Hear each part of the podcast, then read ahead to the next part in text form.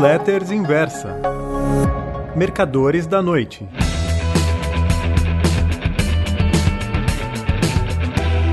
Oi, meus amigos. O título da newsletter Os Mercadores da Noite de hoje é Vocês querem matar o velho?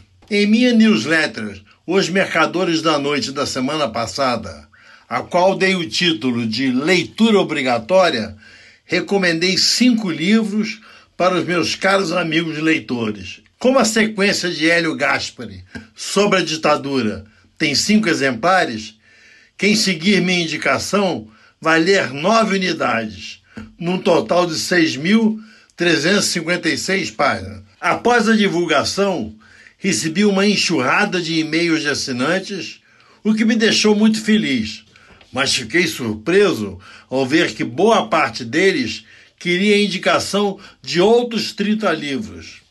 Relendo a crônica, me deparei com o seguinte parágrafo: abre aspas. Se você, meu amigo, estiver disposto a aprender com os livros que sugeri acima e realizar essa tarefa, tenho mais uns 30 para indicar. Fecha aspas. Repare no, abre aspas, realizar essa tarefa. Fecha aspas.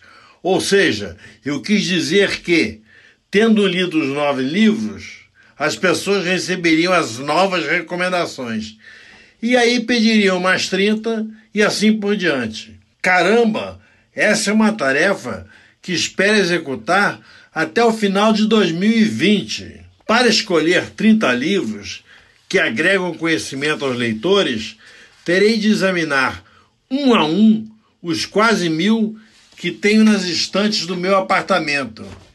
Isso leva tempo e muito sobe e desce de escadas, dessas escadas de pintor, a não ser que vocês queiram matar o velho, que já despencou lá de cima uma vez. Mesmo porque, na minha biblioteca, há títulos como Dom Quixote, Miguel de Cervantes, A Montanha Mágica, Thomas Mann, Ulisses, James Joyce, Cem Anos de Solidão, Gabriel Garcia Marques, Crime e Castigo, Fyodor Dostoiévski, sendo que nenhum destes dá a menor dica sobre ações, commodities, futuros, call, puts e lá vai fumaça.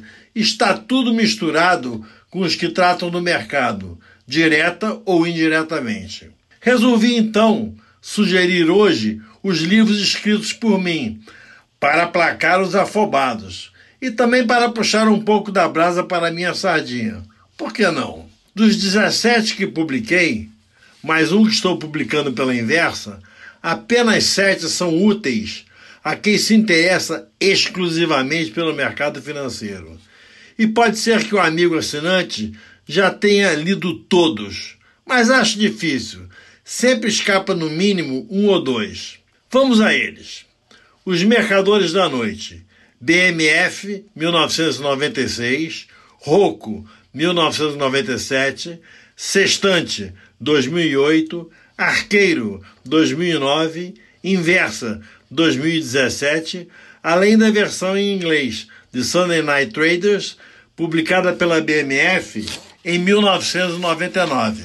Trata-se, na opinião de grande parte de meus leitores, do melhor texto que escrevi, meio emparelhado com Caixa Preta, Objetiva 2000, sendo que este segundo fala de desastres aéreos e nada tem a ver com o mercado. Embora tenha sido meu primeiro livro, o Mercadores da Noite foi o segundo a ser publicado, simplesmente porque, no início de minha carreira nas letras, não encontrei interessados. Depois, mais tarde, todo mundo quis, até Hollywood, que adquiriu os direitos de filmagem através da RT Features e da United Talent. Sem falsa modéstia, quem lê esse livro, embora seja ficcional, acaba entendendo bastante de mercado commodities, com destaque para ouro e petróleo, instrumentos financeiros, derivativos em geral e ações. As sagas do protagonista, Julius Clarence, e de seu antagonista, Clive Moog, atravessam várias décadas. Mas, como disse acima, no início ninguém quis. Foi por isso que resolvi escrever Rapina ambientado no mercado brasileiro. Os originais de Rapina foram entregues a Luciana Vilas Boas, da editora Record, em 23 de dezembro de 1996. Ficaram com ela durante os feriados de Natal. No dia 26, Luciana me ligou dizendo que queria publicar Rapina. Assinamos o contrato. A Record decidiu que o lançamento seria a maior campanha publicitária já feita para um livro de autor inédito no Brasil. Decidiu e fez. Foram anúncios em jornais, revistas, outdoors e painéis eletrônicos. Aviões rebocaram faixas nas praias do Rio, exibindo apenas o nome Rapina, flutuando ao vento. Da varanda de minha casa vi certa noite um helicóptero com luzes piscando, formando a palavra rapina. Na semana do lançamento, a Isto É fez um encarte especial com um capítulo do livro. A resenha de Rapina ocupou duas páginas da Veja. Resultado: Rapina já saiu em primeiro lugar na lista dos mais vendidos, lista essa na qual permaneceu durante cinco meses. Embora seja uma ficção, todos os fatos narrados no livro, com exceção do sequestro do banqueiro Eri Osvaldo, aconteceram na vida real.